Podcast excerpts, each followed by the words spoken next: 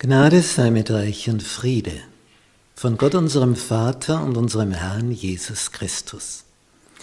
Wir studieren das biblische Buch des Propheten Jesaja, Lektion 7. Niederlage der Assyrer. Unser Bibeltext für diese Woche. Herr Zibaoth, du Gott Israels, der du über den Cherubim thronst. Du bist allein Gott über alle Königreiche auf Erden. Du hast Himmel und Erde gemacht. Jesaja Kapitel 37, Vers 16. Was für ein Text.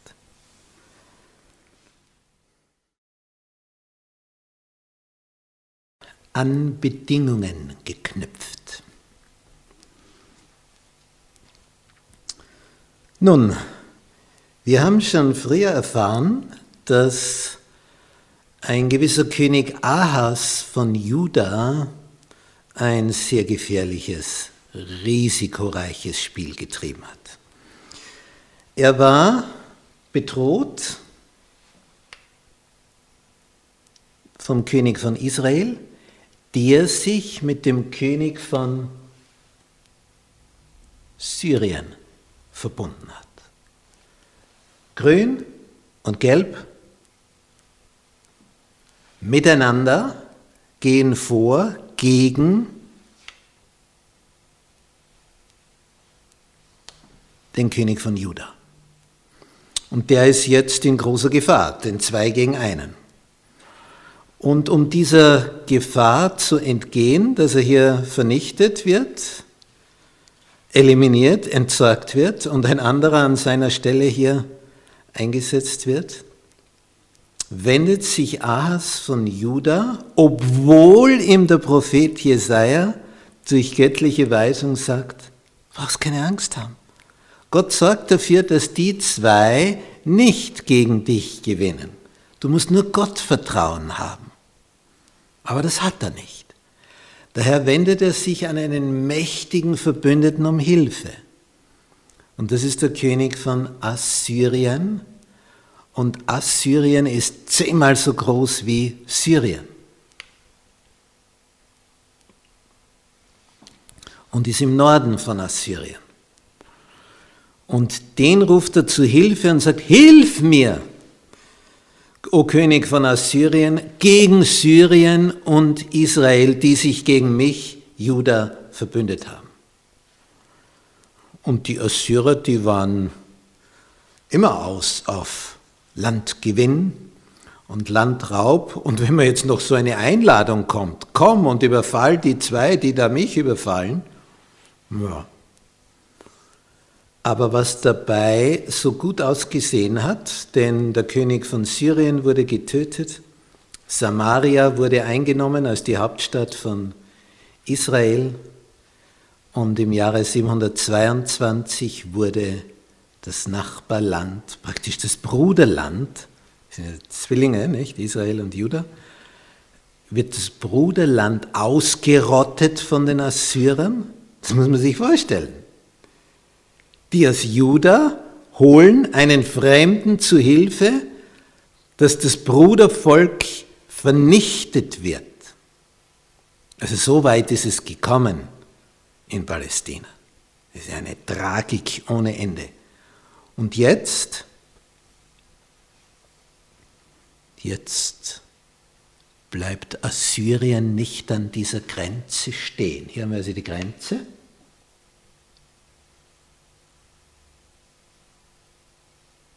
Und Jerusalem ist hart an dieser Grenze von Israel. Und der König von Assyrien hat Appetit bekommen. Warum sollte er nicht jetzt auch noch Juda schlucken? König Ahas ist schon tot, das hat alles gedauert. Vor 21 Jahren ist also Samaria, die Hauptstadt von Israel, vernichtet worden.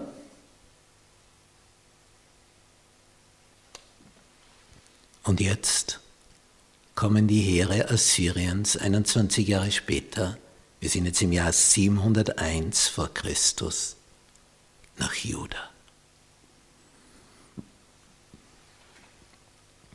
Hier werden 46 befestigte Städte von den Assyrern eingenommen. Und dann gibt es nur noch Jerusalem als stärkste Festung. Und der Sohn von König Ahas, Hiskia, ist das genaue Gegenteil von seinem Vater.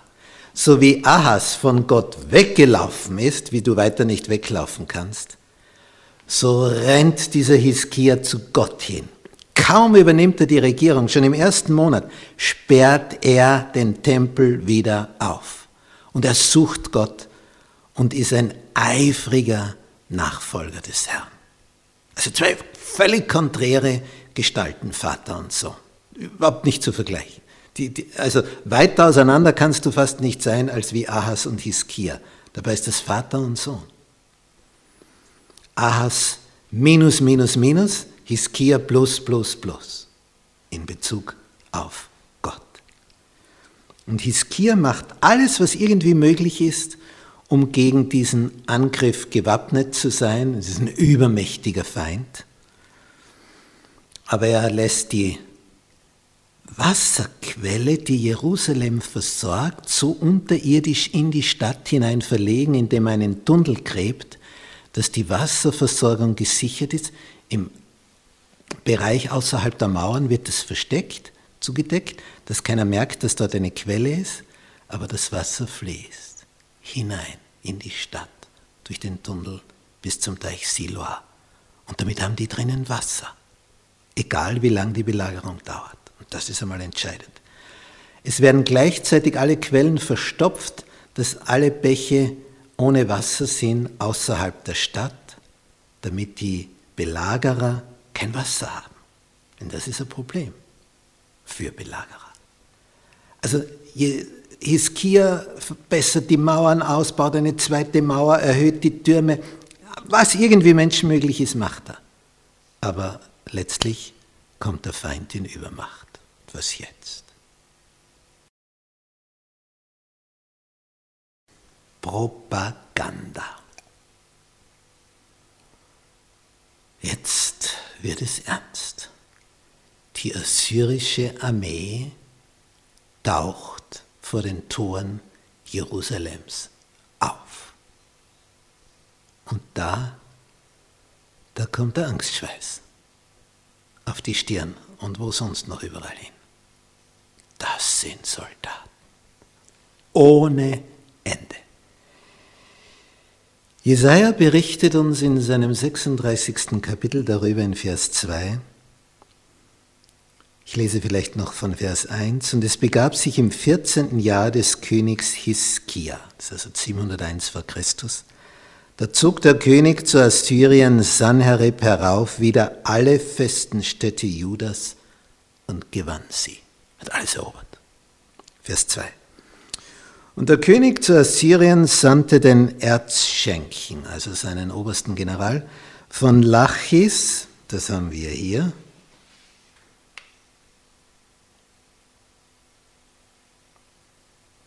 den schickt er nach Jerusalem, zu dem König Hiskia mit großer Macht. Jetzt ist er da. Und der Hiskia schickt drei Vertraute von ihm hinaus. So verhandeln. Und dieser General hat folgenden Auftrag, denn die Armee Assyriens hat sich geteilt. Denn auf dem Weg nach Süden im Südwesten befindet sich Ägypten. Und eine Armee, ein Teil der Armee ist hier bei Lachis und der andere Teil bei Jerusalem. Und die Armee bei Lachis, die sichert die Straße nach Ägypten, denn es könnte ja unter Umständen der König von Ägypten, der Pharao, mit einer Armee kommen und dann den Belagerern in Jerusalem in den Rücken fallen. Und das wird hier von Lachis aus gesichert. Falls da wer kommt, ist eine Armee dort von Assyrien. Aber sie ist zweigeteilt. Und das ist natürlich so eine Sache, nicht? Was zweigeteilt ist, ist auch zweischneidig. Besser wäre, die zu vereinen. Jetzt wird dieser oberste General des Königs, der König von Assyrien bleibt in Lachis und er schickt also seinen General nach Jerusalem und der soll Hiskia zu folgendem bewegen. Wenn du die Tore schnell aufmachst, es geht hier um Schnelligkeit, gehorche schnell, dann tun wir dir nichts, dann lassen wir dich und die Bewohner der Stadt am Leben. Das ist die Variante, die wir dir anbieten können. Wir werden dann zwar eure Stadt leer räumen, also alles, was nicht immobil ist, was also mobil ist, werden wir auch mitnehmen, alle Schätze, die wir finden. Wir sind die Chefs, die jetzt da kommen. Und wenn uns Leute gefallen und wir sagen, oh, die können wir als Sklaven brauchen, boah, das ist ein starker Bursche, den nehmen wir mit. Das wird auch eintreffen. Aber ihr bleibt am Leben. Verstanden?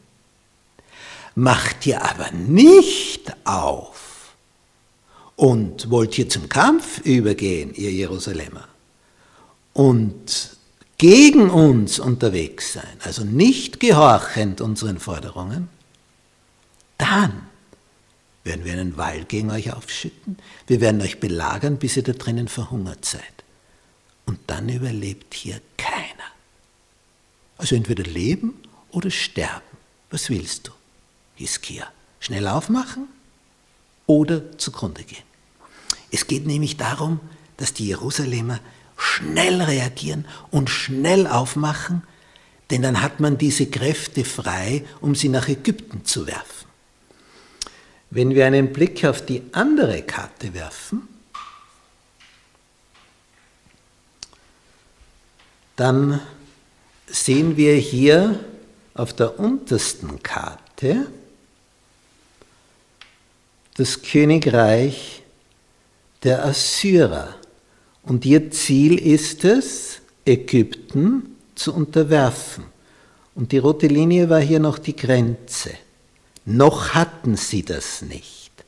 Und darum lagern sie hier in der Nähe von Jerusalem auf dem Weg da hinunter nach Ägypten, Küstenstraße entlang. Hier lagern sie im Gazastreifen und hoffen, wenn Jerusalem schnell fällt, dass sie dann hinunterziehen und Ägypten erobern können. Also die Belagerung Jerusalems wäre lästig, bindet Kräfte für lange Zeit und am Ende kommen die von Ägypten herauf und greifen die assyrische Armee an, die zweigeteilt ist. Eine sichert den Weg nach Ägypten, die andere ist vor Jerusalem. Und das ist eine Zersplitterung von Kräften.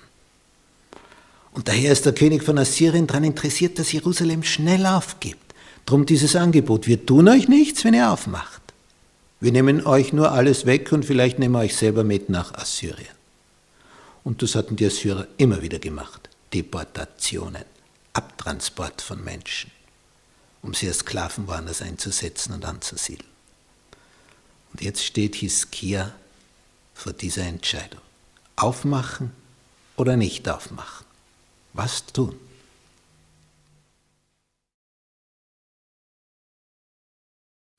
Erschüttert, aber nicht verlassen. Das ist also die Perspektive, wenn du öffnest, nehmen sie dich mit und alles, was du besitzt, unter Umständen. Machst du zu, Verteidigst du, dann ist nur die Frage, wie lang kannst du dich verteidigen, bis sie irgendwo in die Stadt eindringen. Dann bist du tot. Was sowas vorausgesagt. Was machst du? In seiner Not wendet sich der König Hiskia an den Propheten Jesaja.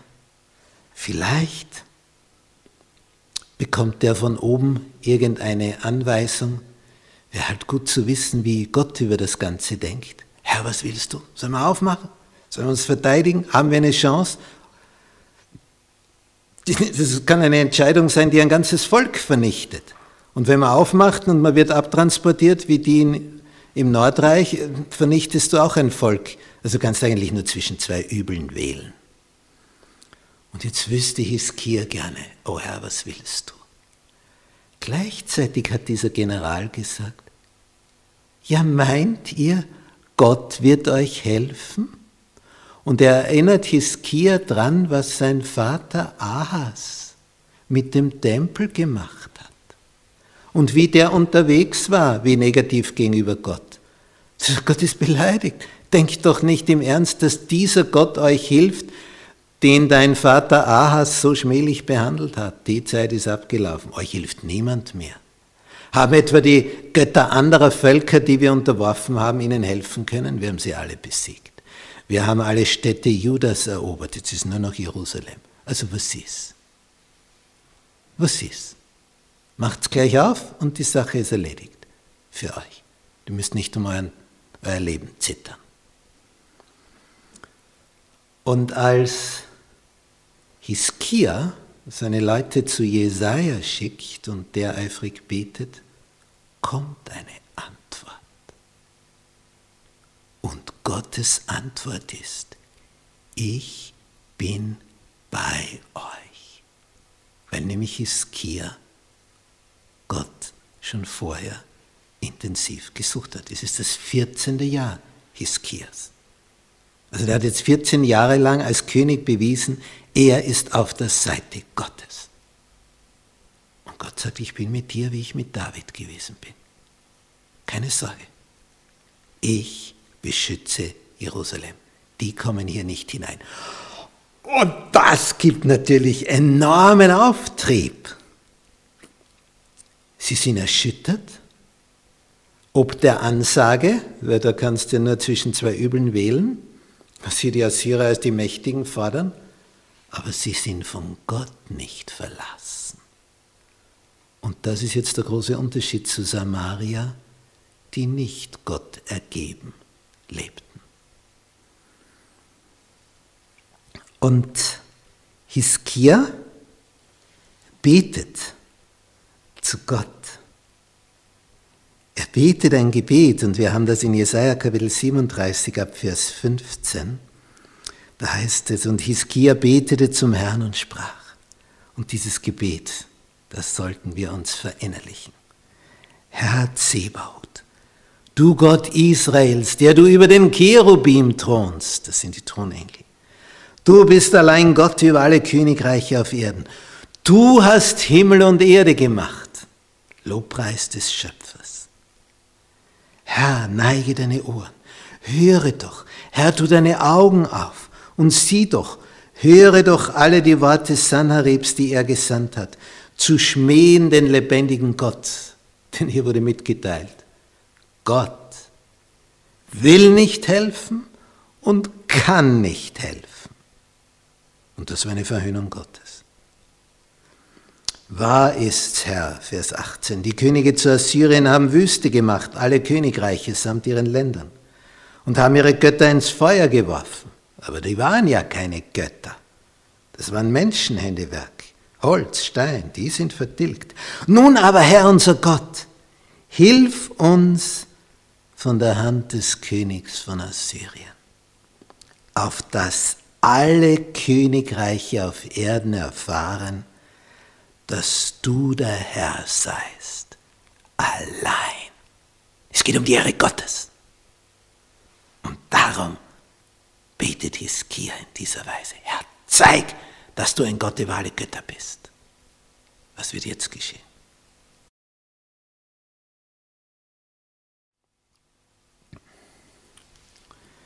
Der Rest der Geschichte. Hiskia steht also unter einem enormen Druck. Was soll er tun? Er trifft die Entscheidung. Und wenn die falsch ist, dann liefert er sein ganzes Volk den Assyrern aus. Entweder gleich oder sie werden später abgeschlachtet. Was soll er tun? Und in seinem Hilferuf, diesem Gebet, wendet er sich also nach oben. Und der Feind hat noch einen zweiten Gang eingelegt. Dieser König von Assyrien Sanherib, als ihm der General berichtet hat, der überlegt noch, dieser Hiskia. Er hat nicht gleich aufgemacht. Der denkt noch vielleicht sein Gott, der ihm hilft. Daraufhin schickt Sanherib einen Brief, wo also ähnlich wie der General argumentiert, sagt, kannst vergessen. Gott will nicht helfen, kann nicht helfen. Die Ägypter, die lassen wir nicht drauf. Du sitzt in der Falle, sitzt wie ein Vogel im Käfig und wir sind rundherum. Also gib auf, mach auf, sonst treten wir die Tore ein. Und Gott kann nicht und will nicht helfen. Und mit diesem Brief geht Hiskia zum Tempel und breitet es aus, das ist eine Schriftrolle. Sagt, schau, schau, der verhöhnt dich, bitte hilf du. So, was passiert jetzt? Jesaja kommt mit einer Botschaft und diese Botschaft, die ist so, in Jesaja Kapitel 37 ab Vers 33. Darum spricht der Herr also zum König von Assyrien. Er soll nicht kommen in diese Stadt und soll auch keinen Pfeil dahin schießen und mit keinem Schild davor kommen und soll keinen Wall um sie schütten. Das heißt keine Belagerung. Wie bitte? Sondern des Weges des er gekommen ist, soll er wieder heimkehren. Dass er in diese Stadt nicht komme, spricht der Herr. Denn ich will diese Stadt schützen, dass ich ihr aushelfe um meinetwillen und um meines Dieners David willen. Der war 300 Jahre vorher. Gott merkt sich die Diener.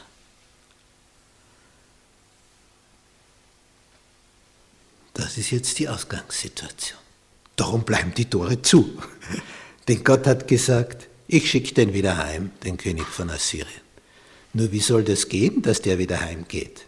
Wenn er schon so weit ist, das ist wie wenn du zehn Meter unterm Gipfel umkehrst. Ich meine, also den Gipfel schon vor Augen, also dann willst du natürlich auch bis zum Gipfel. Wenn du schon vor Jerusalem bist, und schon an der Grenze zu Ägypten, naja, du wirst nicht wieder 1000 Kilometer heimmarschieren mit der ganzen Armee. Dann machen wir das ganze Wasser Was passiert in der folgenden Nacht? Vers 36 von Kapitel 37. Unglaublich, was da steht. Da fuhr aus der Engel des Herrn. Ein Engel wird losgeschickt auf der Seite Gottes. Und er schlug im assyrischen Lager 185.000 Mann in einer Nacht.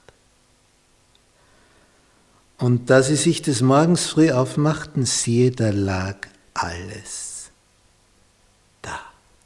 tote Leichname. Eine ganze Armee vernichtet. Ein Engel des Herrn. Also der Geschichte. Vers 37. Und der König zu Assyrien, Sanherib, brach auf, als er diese Meldung bekommen hat, zog weg und kehrte wieder heim und blieb zu Ninive. Und wie kommt er um? Es begab sich, da anbetete im Hause Nisruchs seines Gottes, heidnische Gottheit. Da erschlugen ihn seine Söhne Adramelech und Saresa mit dem Schwert. Und sie flohen ins Land Arad und sein Sohn Asahadon ward König an seiner Stadt. zwei seiner eigenen Söhne haben den Vater erschlagen, König. So endete der große König von Assyrien namens Sanherib, der vor Jerusalem stand. Interessanterweise hat er von seinen Historikern entsprechende Jubelreden verfassen lassen auf Steinreliefs. Und da schreibt er, und ich schloss ein den König von Jerusalem, von Juda, Hiskia, wie einen Vogel im Käfig. Aber er schreibt nicht, dass er Jerusalem besiegt hat und eingenommen hat und die Schätze geraubt hat. Das nicht. Er beschreibt nur einen siegreichen Feldzug. Ja, alles andere hat er erobert. Aber Jerusalem nicht.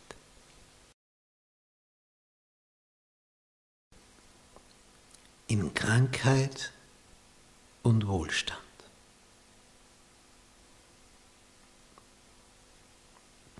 Jesaja Kapitel 38. Zu der Zeit, noch bevor der Engel alles vernichtet hat von der assyrischen Armee. Es ist der Druck, der lastete enorm auf Hiskia. Zu der Zeit, heißt es in Kapitel 38, Vers 1, ward Hiskia todkrank. Man kann sich da gut hineinversetzen. Die Last, die auf dem König lastet, ist so groß. Es ist die Entscheidung von ihm. Und er weiß nicht, soll er so oder so. Und es ist noch vieles ausständig. Alles, was wir jetzt schon wissen, es wird gut ausgehen und ein Engel wird ausfahren und wird die alle vernichten. Das weiß er zu dem Zeitpunkt, der König, noch nicht. Rückblickend ist alles leicht. Nicht, wenn du eine Million Schulden hast und weißt nicht, wie du dein Unternehmen retten sollst, aber es geht so aus, dass dann jemand sagt, na, ich gebe dir die Million. Naja, dann ist erledigt. Aber bevor das ist, weißt du es ja nicht. Und du versinkst ins Bodenlose, weil das ist ja das Letzte, was du erwartest, dass einer sagt, ich weiß nicht, was ich mit meinen Millionen machen soll. Hast deine, damit es dir besser geht. Das kommt ja nicht alle fünf Minuten vor. Darum zu der Zeit war Hiskia todkrank. Er ist fix und fertig. Und der Prophet Jesaja, der Sohn des Amos, kam zu ihm und sprach zu ihm: So spricht der Herr. Also nicht der Jesaja sagt das, sondern der Herr sagt das. Bestelle dein Haus, das heißt, mach dein Testament. Warum? Denn du wirst sterben und nicht lebendig bleiben. Also eine Aussage. Du bist also in unmittelbarer Todesgefahr, du merkst dir selber, wie schlecht es dir geht, du zitterst um dein Leben und jetzt kommt auch noch der Prophet und sagt, so spricht der Herr, du stirbst.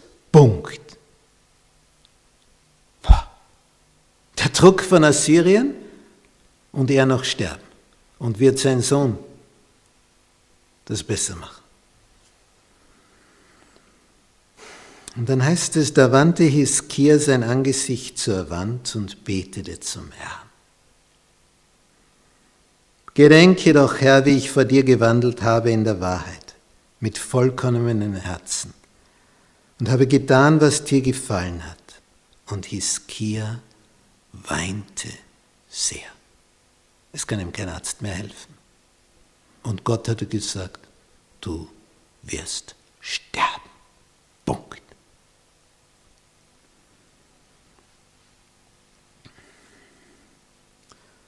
Und äh, Jesaja geht mittlerweile aus dem Palastgebäude hinaus. Und er ist jetzt gerade beim mittleren Hof also er ist noch nicht weit gekommen. Das Palastgebäude ist also etwas größer, im Königspalast. Da gibt es Innenhöfe. Der ist da jetzt im mittleren Hof, bewegt sich also gerade Richtung hinaus. Da geschah das Wort des Herrn zu Jesaja. Er war gerade noch drin und hat gesagt beim König, du wirst sterben. Wort des Herrn.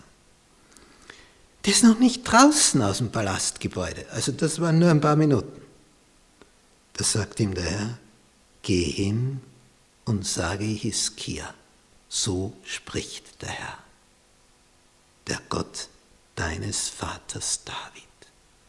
Für die Israeliten ist alles, was vorher war, Vater. Egal ob Großvater, Urgroßvater, Urgroßvater, ist es alles Vater. Ich habe dein Gebet gehört. Ich habe deine Tränen gesehen. Siehe, ich will deinen Tagen noch 15 Jahre dazulegen. Das ist meines Wissens die einzige Stelle in der Bibel, wo einer erfährt, wie lange noch zu leben hat. Plus 15.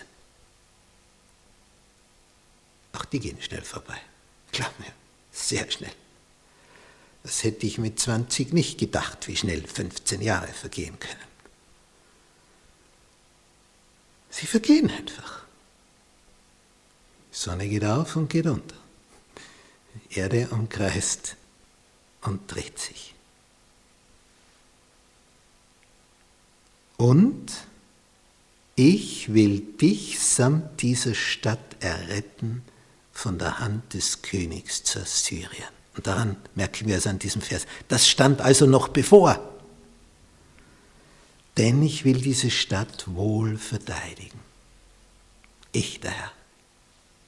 Er weiß noch nichts, dass ein Engel das erledigen wird. Das ist noch Zukunft. Nun, und dann bekommt er noch eine Information. Und die hat sie in sich. Er wird auch ein Zeichen bekommen, dass er genesen wird. Ein gewaltiges Zeichen, was auch einzigartig ist.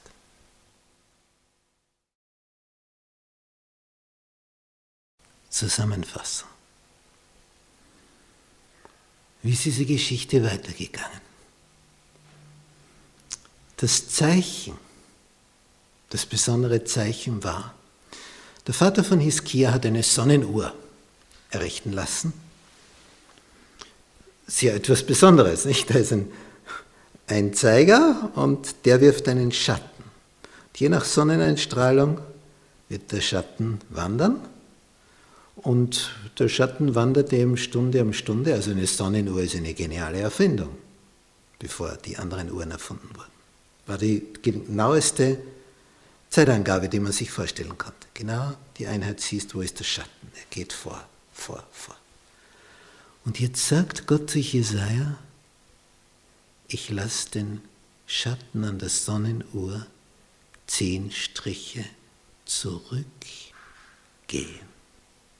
Zurück. Nicht vor. Vor, das passiert jeden Tag. Aber zurück. Und so ist es. Und er wird wieder gesund und die Stadt wird beschirmt. Jetzt gibt es ein Volk, nämlich die Babylonier, die unter den Assyrern stehen, zu dem Zeitpunkt noch. Die Assyrer beherrschen die Babylonier. Eine Weile später, 100 Jahre später, genau genommen 90 Jahre später, war es umgekehrt. Da haben dann die Babylonier gemeinsam mit den Medern die Assyrer geschlagen. Wir sind jetzt im Jahre 701 und das Ende der Assyrer war dann 612 vor Christus. Und die Babylonier, der König von Babylon, unter der Herrschaft der Assyrer, der also Tribut zahlen muss an Assyrien, der hat mit seinen Astronomen, die hier den Himmel beobachten, festgestellt, wie hoppla, an dem Tag da hat sich aber jetzt was getan.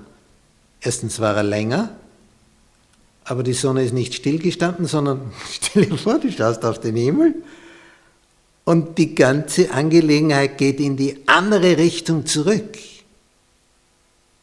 Also da, da denkst du, bitte, sehe nur ich das? Na, alle sahen es. Und dann erfährt dieser König von Babylon, dass das alles wegen Hiskia war, der eine Krankheit hatte und Gott gab ihm das Zeichen, du wirst wieder gesund werden. Und ein Feigenpflaster wurde auch aufgelegt auf die Stelle, die gefährliche. Und jetzt schickt der König von Babylon Gesandte zum König Hiskia und will genaueres wissen. Also sag einmal, wie, wie war das jetzt? Ich will das aus erster Hand wissen. Die Sonne ging zurück in die andere Richtung, die wandert so und auf einmal geht sie noch einmal zurück und dann wieder so hin und her. Was war da los? Das hängt mit dir zusammen, wie und was? Das war jetzt also eine wunderbare Gelegenheit, um auf den Gott, der Himmel und Erde regiert, hinzuweisen, was der vermag. Und als die kommen, fühlt sich Hiskia so geehrt, ach, die kommen ihn besuchen und die haben auch davon gehört und er war schwer krank und ist wieder gesund. Der kriegt 15 Jahre dazu und die Sonne ist zurückgegangen, zehn Striche auf der Sonnenuhr des Ahas. Also das ist eine, eine schöne Strecke. Und was könnte er ihnen nicht alles über Gott erzählen? Und was macht der König Hiskia? War ein Superkönig. Er hat so viele edle Dinge gemacht. Aber jetzt macht er einen Kat katastrophalen Fehler.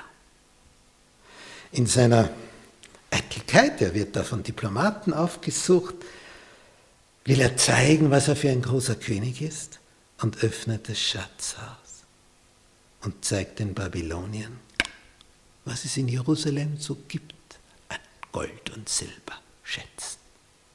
Der Narr.